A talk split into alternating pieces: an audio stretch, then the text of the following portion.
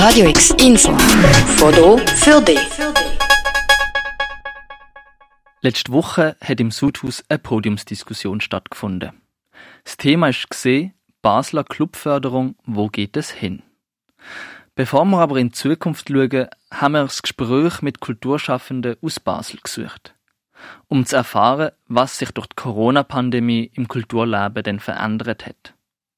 Mit dem Nikolai Seckinger, Betreiber vom Sudhaus Basel und Steh von der Arbeitsgruppe Booking vom Humboldt-Kollektiv haben wir geredet.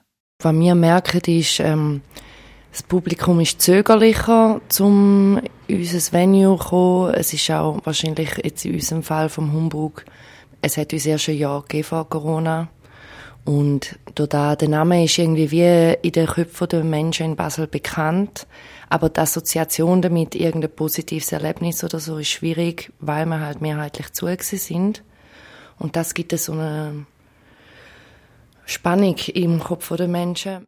Auch die Schwierigkeit zu planen erwähnt stehen. Der Nikolai vom Sudhaus kann hier nachempfinden.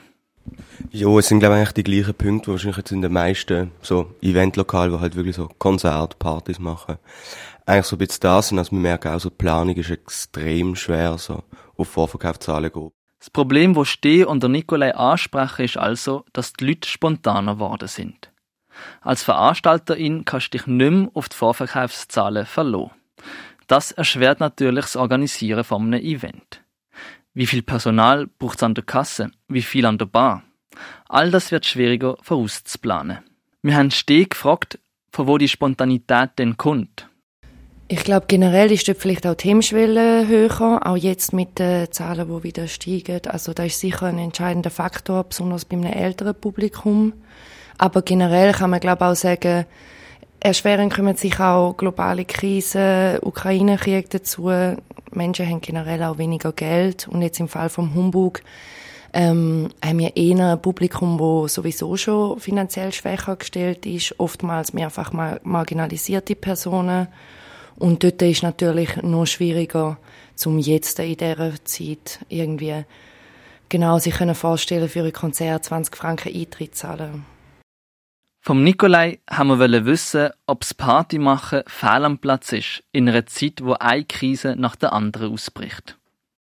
Ja, also ich glaube nicht fehl am Platz. Ich glaube, die Menschen haben immer noch, schon immer noch den Austausch, sie wollen rauskommen, mit Menschen sich treffen. Aber ich glaube, es ist zwischendurch wirklich so ein bisschen das, dass die Menschen sich gar nicht, schon zwischendurch auch, glaube gar nicht, sich mit dem befassen. Und wenn, dann ist es auch sehr kurzfristig. Ich glaube, Leute, die in den Ausgang ist, früher haben wir viel irgendwie nachgeschaut, Anfangswoche, was läuft auf Denkmal, wo möchte ich in den Ausgang gehen, Freitag, Samstag, und ich glaube, da sind Menschen viel spontaner geworden. Spontan unterwegs sein, niedrige Vorverkaufszahlen, das irritiert nicht nur VeranstalterInnen. Mm, ich glaube auch vielleicht auch noch dazu kommt, wenn ein kleinerer Punkt ist, aber mir ist auch aufgefallen, dass internationale und größere Acts ähm, ihre Touren jetzt alle um ein Jahr verschoben haben, weil sie merken, das ist noch zu früh und die Vorverkaufszahlen funktionieren nicht. Und das ist aber für mittelgroße Konzertlokale, wie jetzt äh, in unseren beiden Fällen, würde ich sagen, sehr schlecht. Weil wir brauchen ab und zu einen größeren Act, wo uns Sichtbarkeit gibt und wo wirklich der Laden fühlt, damit wir andere quersubventionieren können. Aus dem Gespräch wird klar, dass das veränderte Verhalten der PartygängerInnen einiges erschwert. Wir haben verstehen wollen wissen, ob es Humbug aktiv auf die jungen Menschen zugeht und nachfragt, was ihre Bedürfnisse sind. Also wir arbeiten viel damit, dass wir an Events die Leute direkt ansprechen, was ihnen fehlt, was sie sich wünschen. Ich glaube aber in einer größeren oder übersichtlicheren Form müssen wir vielleicht fast schon eine Studie eingehen oder wirklich sich eine Zeit nehmen, um da analysieren. Wir sind jetzt aktuell in Humbug dran, ähm, eine Studie einzugehen zu ähm, queeren Publikum in Basel und queeren Acts und was sie vermehrt bräuchten, um sich gesehen fühlen, aber auch um ihre Bedürfnisse ähm, befriedigt haben in Basel und herausfinden, was fehlt. Die Corona-Krise hat bei der Politik und der Gesellschaft ein stärkeres Bewusstsein geschaffen für Arbeiten, die vor der Krise als selbstverständlich wahrgenommen worden sind.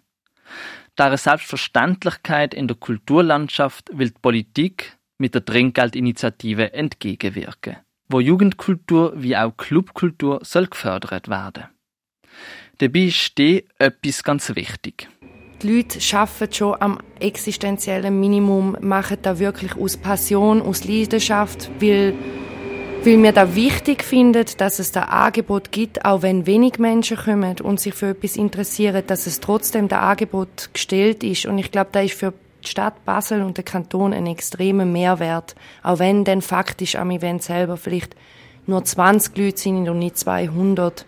Und ich möchte, ich möchte gerne betonen, dass es dort ähm, dann auch irgendwie etwas braucht, dass wir können am Leben bleiben können, weil es profitieren ja auch viele davon.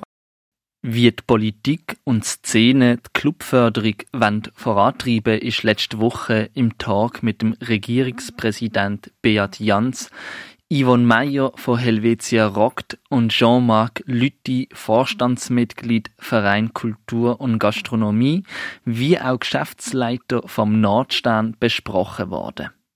Das ganze Gespräch findest du auf Radio X zum Nachhören. Für Radio X nach dem Mehret. Radio X, mehr Kontrast.